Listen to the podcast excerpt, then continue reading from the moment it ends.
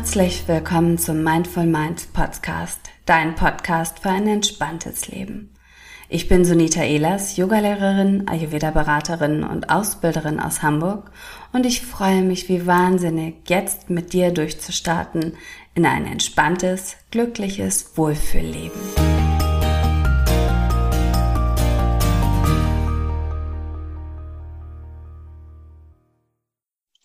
Ja, heute geht es um das Thema die Psyche und auch Achtsamkeit am Arbeitsplatz. Und ich bin hier im Gespräch mit Ilka Grunewold. Ähm, Ilka ist äh, Moderatorin, Coach und Sportlerin. Und Ilka, ich freue mich ganz doll, dass du da bist. Vielleicht magst du erstmal dich ganz kurz vorstellen. Ja, danke, liebe Sonita. Danke, dass ich in deinem Podcast zu Gast sein darf. Hast ja schon ein bisschen was verraten. Ich bin Moderatorin, Coach und Sportlerin und ich finde, diese drei Bereiche passen auch perfekt zu deinem Thema Achtsamkeit, weil ich tatsächlich im Job ganz viel auch vom Sport profitiere, im Coaching lebe ich, erlebe ich immer wieder, wie wichtig das Thema Achtsamkeit ist. Ich bin gespannt auf das heutige Interview. Ja, wie, wie du ganz äh, richtig sagst, irgendwie passt es tatsächlich super zusammen. Und äh, beim Yoga geht's ja auch wirklich, letztendlich ist ja Yoga oder Bewegung ähm, auch ein Sport. Oder bei mir geht's halt wirklich darum, ähm, auch die Bewegung so achtsam auszuführen, dass sie für jeden passen. Und genau das machst du sicherlich in deinem Coaching äh, ganz ähnlich, kann ich mir vorstellen. Ich äh, verfolge dich schon länger und sehe dich immer wieder, was du alles Tolles da auf die Beine stellst und bin ganz begeistert. Und ähm, ja, freue mich darauf, jetzt von dir zu hören. Und die erste Frage, die ich an dich habe, ist, inwieweit äh, du persönlich es wirklich auch schaffst, Achtsamkeit in deinen Job oder in deinen Alltag zu integrieren, weil dadurch, dass dein Job ja auch so sehr vielfältig ist, ähm, ist es aus meiner Perspektive wirklich, glaube ich, unglaublich wichtig, da ähm, ganz viel Mindfulness auch reinzupacken, weil sonst verzettelt man sich auf der einen Seite sehr leicht.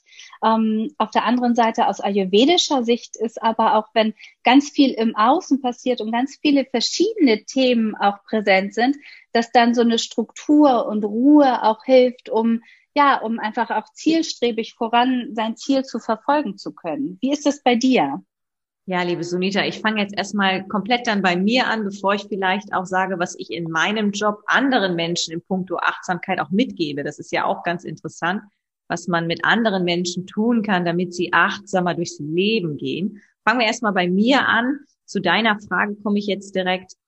Ich habe das große Glück, dass vieles auch im Außen schon einiges regelt wenn ich das so formulieren darf. Man hat ja tatsächlich nicht 365 Tage als Moderatorin, Coach und Sportler zu tun. Man hat immer mal Ruhephasen, beispielsweise so eine Sommerflaute oder im Dezember, Januar ist es eher ruhiger, gerade im Bereich Moderation von Veranstaltungen. Und das ist, glaube ich, mein großes Glück, weil ich im Außen schon dazu dann getrimmt werde, mal runterzukommen, mehr mit der Familie zu machen und die Zeit zu genießen. Tatsächlich habe ich aber auch in den letzten Jahren, wo sehr viel zu tun war, gelernt, gelernt, auf meinen Körper zu hören. Das habe ich vor allen Dingen auch im Sport gemerkt. Im Sport kriegst du ja sehr schnell Signale, wenn du ein Übertraining machst oder wenn du Schlaf entziehst, was bedeutet das dann für die Leistung im Sport? Und deswegen passt auch Sport so toll zum Job, weil man das sehr gut auf den Job übertragen kann. Im Sport gibt es Signale, die genauso im Job deutlich werden können, wenn man zu viel arbeitet, wenn man nicht die Struktur hat. Du hast nämlich einen ganz wichtigen Punkt angesprochen, das Thema Struktur.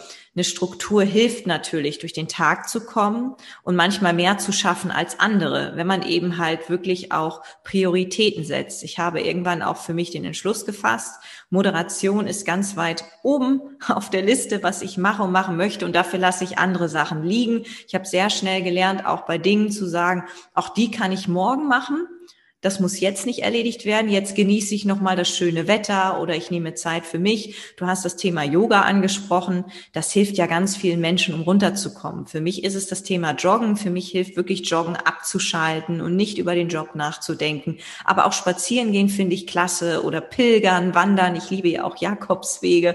Es gibt ganz viele Möglichkeiten. Man muss nur sich selber dann bremsen. Entweder sagen, ich mache das später oder vielleicht die nächsten Tage und nutze jetzt die Zeit für für mich. Und das ist tatsächlich nicht so einfach, wenn man einen Berg voll Arbeit hat, wie du es schon gesagt hast eingangs. Man hat so viele unterschiedliche Baustellen. Aber ich glaube, wenn man eine gute Struktur hat und gleichzeitig auch weiß, was einen da draußen in der Natur so erwartet und gut tut, dann kriegt man das sehr gut hin, achtsam im Job durchs Leben zu gehen.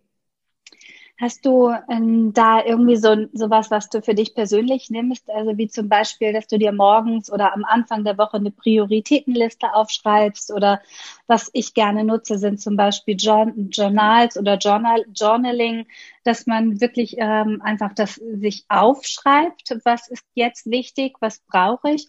Oder bist du da so ein intuitiver Typ und merkst durch diese lange Erfahrung auch einfach, was dein Körper, aber auch was deine Psyche braucht? Ich glaube, da bin ich so ein Mittelding. Ich kann weder sagen, ich bin Typ A oder B. Tatsächlich mache ich mir Strukturen. Ich weiß, was ich heute noch zu tun habe, damit ich entspannt durch die Woche komme. Weil es gibt einfach so gewisse Dinge. Ich weiß nicht, ob da jeder Kunde oder jeder Mensch drüber nachdenkt. Aber wenn ich weiß, ich habe beispielsweise morgen einen Call und wir besprechen eine Veranstaltung, dann hilft es mir, wenn ich heute schon alle Informationen zur Veranstaltung habe, damit ich morgen in dem Call wirklich nur noch meine Fragen stelle und nicht bei Null starte. Ja, weil ich natürlich auch meinem Gegenüber das Gefühl geben will, ich weiß, worüber wir heute sprechen und ich habe mich auch schon vorbereitet. Das ist mir selbst immer sehr wichtig, weil ich dann gewissen Anspruch habe. Ja, und dann gibt es aber auch dieses Intuitive oder wo ich einfach mal sage, ich brauche mal eine Stunde für mich, was ich spontan während des Tages entscheide, wo ich morgens noch nicht auf der To-Do-Liste hingeschrieben habe. Heute mache ich eine Stunde mittags Me-Time, wie man das so schön nennt. Ich habe das heute Morgen zum Beispiel gemacht. Wir haben es um 11 Uhr gedreht und dann dachte ich, na, da kannst du da locker um Viertel nach acht mal eine Runde 14 Kilometer joggen gehen. Da habe ich das heute Morgen gemacht, weil ich heute Abend tatsächlich noch um 18 Uhr ein wichtiges Gespräch habe und ich weiß nicht, wie lang das geht. Und bevor ich heute nicht zu meiner Me-Time komme und was für meinen Kopf tue, habe ich das einfach mal spontan in den Morgen gepackt. Und wenn das also, nicht geklappt hätte, hätte ich es irgendwie versucht, anders zu integrieren. Es hört sich dann so an, als hättest du einfach auch gelernt, wirklich dann darauf, also die Zeit einfach so zu nutzen, wie sie kommt und ähm, auch dann spontan zu reagieren und nicht, also oder dass du dir halt vielleicht vorgenommen hast, heute möchte ich eine Sport- oder eine, eine Ich-Zeit einfach in den Alltag einbauen und die bestmögliche äh, Situation, die, die sich dir da bietet, hast du dann auch gleich genutzt, was ja ganz schön ist und was ja wirklich sehr wertvoll ist. Wie, ähm, wie, wie verbindest du das oder was, wie, wie kannst du das einmal erklären, ähm, warum Achtsamkeit im Bezug auch auf den Job so wichtig ist oder was, was du auch da deinen Coaching-Teilnehmerinnen oder Klienten auch ähm, raten kannst? Ja, ich merke das jetzt durch diese ganzen digitalen Meetings, ich nenne es jetzt mal Meeting, wir treffen uns ja hier jetzt auch digital zum Podcast, ist man schon erschöpft am Ende des Tages. Es ist was anderes, ob man mit dem Fahrrad zum Kunden fährt, eine halbe Stunde Anreise einkalkuliert, wo man ja so ein bisschen was für sich tut auf dem Fahrrad. Man muss dazu sagen, in Hamburg, ich telefoniere nicht auf dem Rad oder so. Ich bin dann tatsächlich nur mit dem Radfahren und dem Straßenverkehr beschäftigt. Aber ich merke, ich tue meinem Körper was Gutes, ohne das jetzt Sport zu nennen. Das ist für mich nicht Sport, zum Termin zu fahren. Aber ich merke an der frischen Luft und, und einfach sich so minimal zu bewegen, das tut einem schon gut. Man kann ja auch manchmal zum Meeting laufen oder so, aber ich nehme jetzt mal das Beispiel Rad. Dann habe ich schon mal ein bisschen Zeit für mich. Und das fällt natürlich weg, wenn ich im Homeoffice sitze und den ganzen Tag in eine Kamera gucke oder Podcast oder ähnliches aufnehme. Deshalb versuche ich tatsächlich, so wie heute, auch auf jeden Fall diese Zeit an der frischen Luft zu haben. Ich habe ja auch noch einen Hund, dadurch bin ich auch noch mal zwei, dreimal draußen, dann vielleicht nur eine Viertelstunde. Aber eben das Joggen bedeutet, über eine Stunde bin ich draußen an der frischen Luft und wenn ich das nicht hätte und wäre nur eingesperrt in Anführungsstrichen, dann würde mich das psychisch belasten, muss ich ganz ehrlich sagen. Ich weiß, dass einige damit sehr gut klarkommen, irgendwie fünf Tage die Woche von morgens acht bis abends 18 Uhr durchgetaktet in so Meetings zu gehen digital. Für mich wäre das nichts. Da müsste ich mir, glaube ich, einen anderen Job suchen. Dadurch, dass es bei mir ja immer nur die Vorbereitung fürs Event ist und pro Event dann immer nur ein, zwei digitale Meetings stattfinden, ist das alles entspannt. Also auch heute gebe ich mal einen kleinen Einblick. Ich habe heute drei Calls dieser Art, so wie wir das jetzt machen. Das ist ja noch relativ entspannt, wenn man das jetzt mit jemandem anderes vergleicht, der einen normalen Job hat von Montag bis Freitag, 8 bis 18 Uhr. Da sieht das wahrscheinlich aus dem Homeoffice gerade anders aus. Ja, ich merke halt, dass ich es für mich brauche, um nochmal bei mir zu bleiben, bevor ich zu meinen Klienten komme. Ich brauche das für mich, damit ich so eine Work-Life-Balance spüre.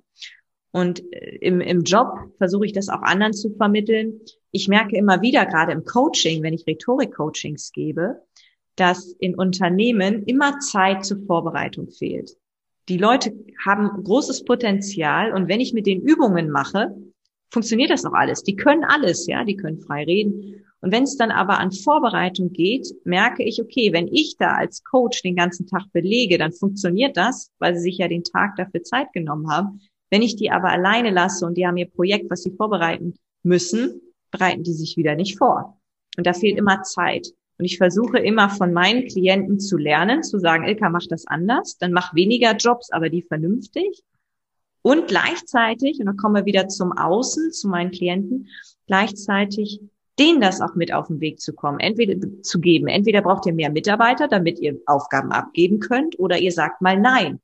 Ganz wichtig ist beim Thema Achtsamkeit Nein zu sagen. Wenn ich merke, es gibt so viele Einladungen, jetzt nicht nur zu Podcasts, auch zu anderen Themen, wo ich denke, bringt mir das jetzt was? Und wenn ich merke, ich sehe da nicht wirklich einen Mehrwert für mich, sage ich dann lieber einmal Nein und verbringe die gleiche Zeit an der Alster oder mit einer Freundin, weil ich merke, das gibt mir Energie. Da muss man halt auch mit lernen, umzugehen. Als Selbstständige sagt man schnell schon mal zu allem Ja, weil man denkt, oh, fürs Netzwerk, das bringt mir was und so. Aber man muss wirklich lernen, das finde ich ganz wichtig für das Thema Achtsamkeit, Nein zu sagen. Und das versuche ich auch anderen Menschen mitzugeben. Und als drittes, also neben meiner Person und meinen Klienten gibt es ja auch noch die Kinder, die ich auf den Kreuzfahrtschiffen bespaße. Und da ist das Thema Achtsamkeit noch ein bisschen was anderes, weil ich mache mit denen Tanz und auch Gymnastik und Turnen zu Musik etc. Und da versuche ich, dass sie untereinander achtsam umgehen. Das heißt, dass sie sich nicht gegenseitig treten beim Tanzen. Da ist nochmal der Begriff Achtsamkeit ganz anders. Wir versuchen hier Prävention vor Burnout und andere Dinge zu machen. Bei Kindern ist das natürlich noch ein bisschen anders. Die würden sich da jetzt nicht überarbeiten auf dem Schiff, sondern da ist es eher, dass ich denen beibringe, in einer Gruppe sich zu integrieren und achtsam miteinander umzugehen, um auch das nochmal zu erläutern, weil Achtsamkeit ist eben halt ein Riesenfeld. Ja, obwohl das auch ganz schön ist, dass du da sagst. Zum einen ist mir gerade eben aufgefallen, dass ich habe nämlich gestern gerade den Podcast aufgenommen, der diese Woche online geht. Und da geht es genau um dieses Thema, dass ein Nein auch immer ein Ja ist zu dir selbst. Also egal, welche Situation du wählst und wirklich ganz bewusst einfach entscheidest, nein, das passt jetzt gerade nicht zu mir oder in den Alltag oder in meine Kapazität, ähm, bedeutet das genauso gut wirklich einfach ein Ja zu dem, ähm, dem, was du einfach brauchst. Und ich glaube, das müssen wir uns viel, viel öfter auch wieder bewusst machen. Das zum einen, zum anderen das mit den Kindern, weil ich habe ja zwei Kinder. Und wir waren ja gerade in einem Cluburlaub und ich war noch nie vorher im Club. Und das ist, glaube ich, ähnlich wie so ein Kreuzfahrtschiff. Ähm, aus meiner Perspektive vom Yoga her, aber auch vom Ayurveda her und auch als Mutter aus dem Lockdown vorher, ähm, war mir so nach ganz viel Ruhe und ganz viel Familie und Idylle. Und in diesem Club gab es einfach von morgens bis abends Remi Demi und Bespaßung, vor allen Dingen für die Kinder. Und die Kinder hatten so ein Gefühl, so eine Art Nachholbedürfnis aus dem Lockdown, dass die wirklich alles, was sie machen konnten, mitgenommen haben und wirklich überall so richtig gelächzt haben nach, nach neuen Kontakten, nach Musik, nach ähm, Spielen und Tanzen und alles, was es da gab. Aber da dann auch wirklich wieder, wie du auch sagst, ja, so wichtig, diese Wichtigkeit von Achtsamkeit einfach reinzubringen, ähm, ist, glaube ich, um, also es ist einfach essentiell, weil du da ja auch die Grundsteine dafür legst, dass zu dem, was dann später deine Klienten oder deine Teilnehmer auch in, in Coachings als Erwachsene einfach dann schon gelernt haben als Kind. Und wenn wir, und das passt auch super zu meiner nächsten Frage, weil wenn wir nie gelernt haben, was wir wirklich, was uns selbst gut tut, und ich glaube, dass wir das als Kind in der Schule viel zu wenig ähm, mitbekommen, weil da geht es darum, du musst funktionieren, es muss alles ähm, Du musst so sein, wie es jeder eben kann, aber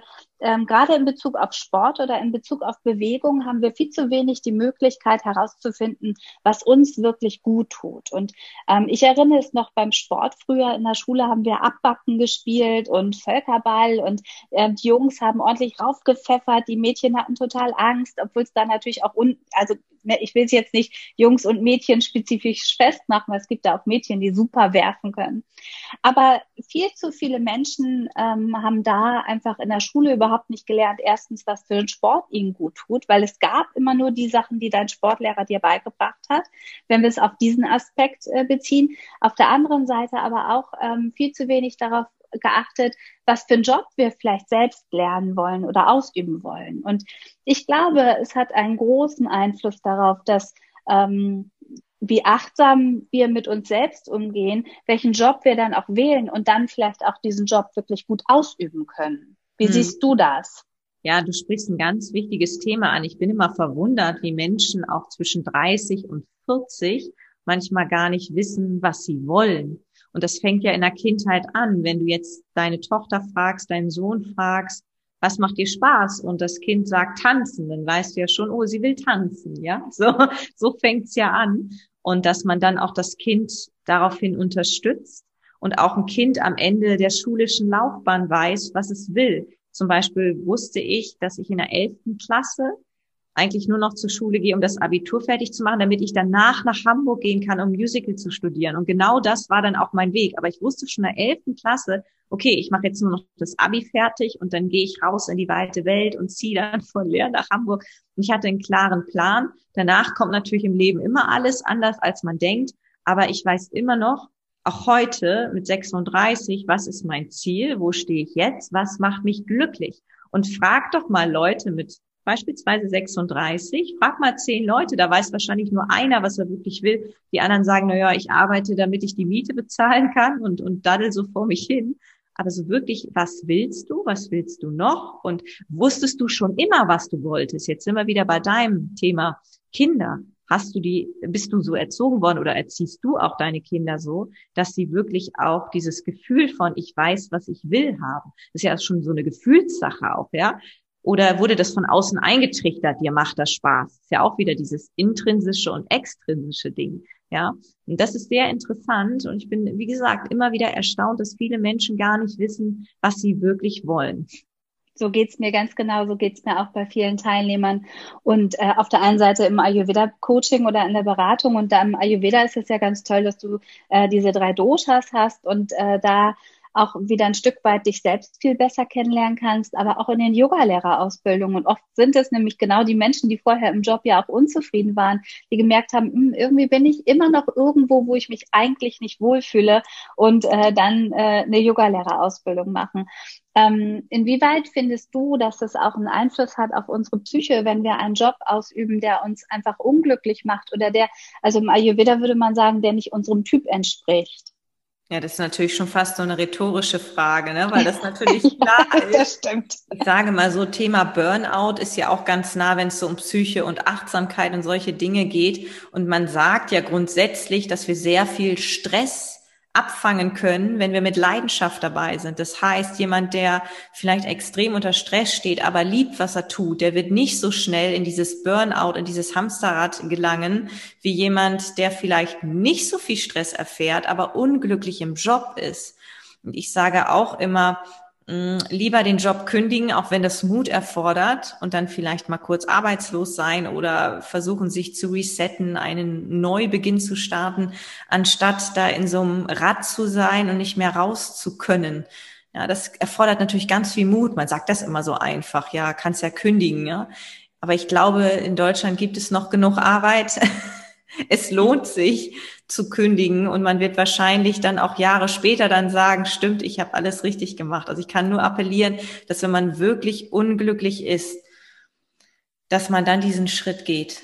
Auch wenn das bedeutet, dass man dann erstmal vom Staat Unterstützung braucht oder so. Ich glaube, das ist der beste Weg dann, um zu sich selbst zu finden, um zum Thema Achtsamkeit zu kommen und auch nicht psychisch daran kaputt zu gehen, weil das ist ja die Gefahr, ne? wenn ich einen Job ausführe.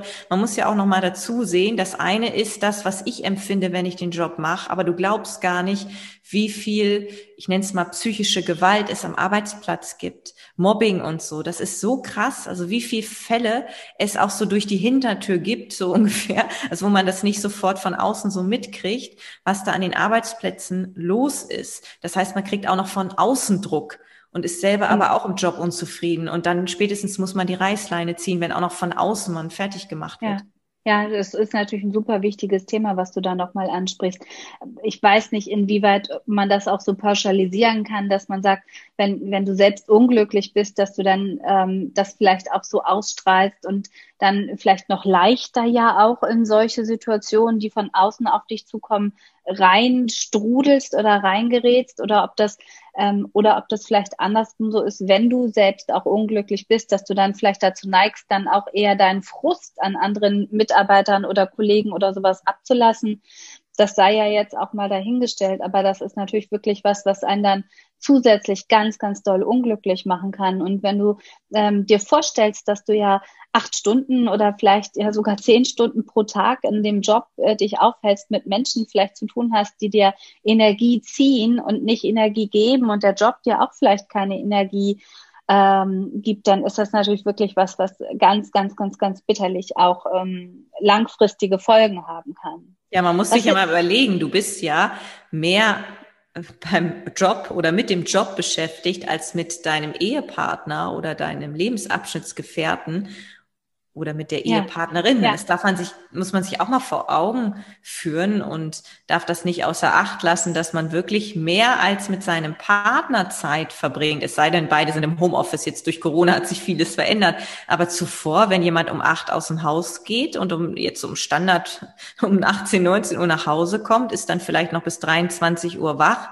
dann hast du die meiste Zeit mit der Arbeit verbracht. Ja, ja.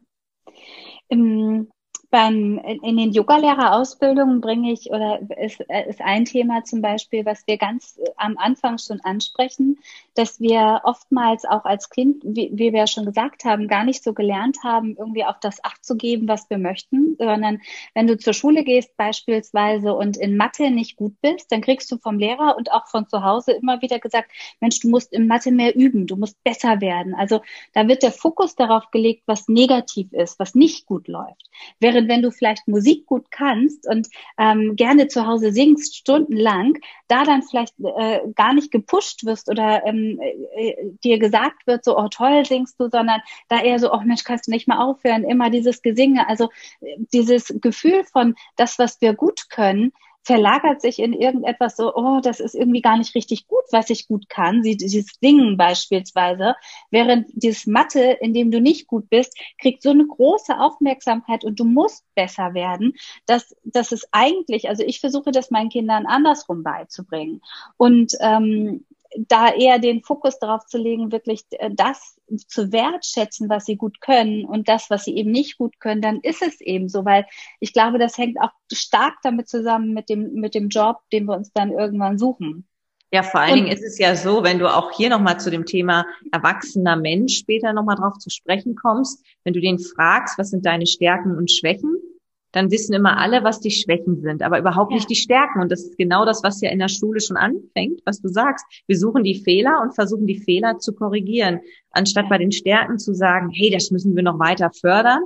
Und die Schwäche ja. lassen wir mal so mitlaufen, mehr oder weniger bis zum Abitur. Nein. Ganz genau, ganz genau. Aber bei den Fehlern gesucht und das führt auch dazu, dass was ich, was ich immer sehr erstaunlich finde, dass manchmal erwachsene Menschen ich sage es mal ganz vorsichtig oder plakativ ausgedrückt, ja, es ist schon plakativ, Minderwertigkeitskomplex haben. Also Menschen, die wirklich toll sind, wo ich sage, das schaffst du, du machst das gut, die sagen, ah, ich weiß nicht, ob ich gut genug bin und so. Und das ja. muss ja wirklich aus der Kindheit noch tief verankert ja. sein. Ja, und ich glaube, das ist halt wirklich nicht nur von zu Hause oder von, von Freunden, von, von Nachbarn, sondern auch mit aus der Schule. Und du hast halt verschiedene äh, Bereiche, die dir als Kind schon eingetrichtert haben, hey, in dem bist du nicht gut genug, also musst du es irgendwie schaffen, da noch besser zu werden. Aber in dem und dem bist du gut, ja, ist halt so äh, ganz egal. Ne? Also das, das ist echt verrückt. Was sind deine, ähm, deine ultimativen Tipps? Für, für eine ausbalancierte Psyche, also dass es dir im Job gut geht?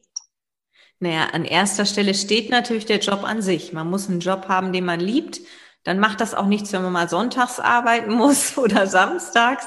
Wichtig ist auch da wieder, dass man eben halt immer früh die Reißleine zieht, wenn man das Gefühl hat, es wird mir zu viel, dass man sich vielleicht auch noch externe Unterstützung sucht, egal ob man selbstständig ist oder in einem Unternehmen arbeitet Und dann natürlich dieses Thema Me-Time, auch wenn man vielleicht den Begriff nicht mag, aber dass man einfach für sich immer Zeiträume findet und wenn es nur eine halbe Stunde am Tag ist, wo man sagt, jetzt mache ich mal nur das, was mir gut tut. Und Musik und Sport sind halt zwei wesentliche, essentielle Dinge, die wirklich auch für die Psyche wissenschaftlich bewiesen gut sind vielleicht nur Musik hören. Man muss ja nicht immer Sport machen, aber ich verbinde immer beides. Ich höre beim Sport Musik. Man kann sich ja auch nur mit einer guten CD oder einer Schallplatte einfach mal hinlegen, hinsetzen, Musik hören, so ein bisschen die Gedanken schweifen lassen, beziehungsweise den Gedanken freien Lauf lassen. Vielleicht mag man auch gerne lesen, eine halbe Stunde am Tag, irgendwas, was einen gut tut. Das sind so die zwei wichtigsten. Also erstmal natürlich ein Job, den man liebt und an zweiter Stelle immer Freiräume schaffen. Gerade wenn es so digitale Meetings sind, auch darauf zu achten, alles, was einen unter Stress bringen kann, zu eliminieren oder zu verändern. Auch da gebe ich immer den Tipp, dass man beispielsweise bei diesen ganzen Meetings immer mindestens eine Viertelstunde dazwischen hat, wo mal so gar nichts passiert, ja. Dass man einfach weiß, ich hetze nicht von dem einen Termin in den nächsten Termin und komme nicht dazu, mir noch ein Wasser zu holen oder muss auch beim nächsten Termin schon Bescheid geben, dass ich mich verspäte, dass man einfach sich da immer Freiraum schafft. Ich merke, das tut mir immer sehr gut, wenn ich weiß, okay, ich habe die Möglichkeit, überall pünktlich zu sein, weil ich immer so viel Puffer eingebaut habe. Auch das ist bei der Praxis oder sieht in der Praxis bei jedem unterschiedlich aus. Manche haben einfach so einen vollen Kalender, dass sich das manchmal überschneidet. Aber ich denke, da kann jeder irgendwie an sich arbeiten und nach Lösungen suchen, damit es einem selber dann besser geht. Und wenn es möglich ist, auf dem Weg zum Kunden ruhig mal das Fahrrad nehmen, anstatt das Auto. Das stresst auch nicht so sehr in der Regel. Und dann vielleicht noch so ein bisschen auf diese Art und Weise seinen Körper etwas Gutes tun.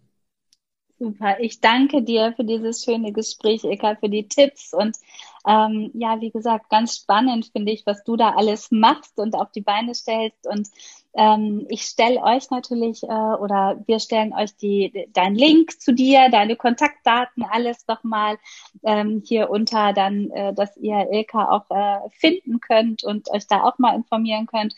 Und ähm, ja, ich danke dir, dass du dabei warst und ähm, freue mich auch, weil wir haben ja auch noch ein, zwei andere Sachen geplant, ähm, was da alles noch kommt. Ja, großartig, Sunita. Vielen, vielen Dank und danke, liebe Zuhörerinnen und Zuhörer, dass ihr heute mit dabei wart.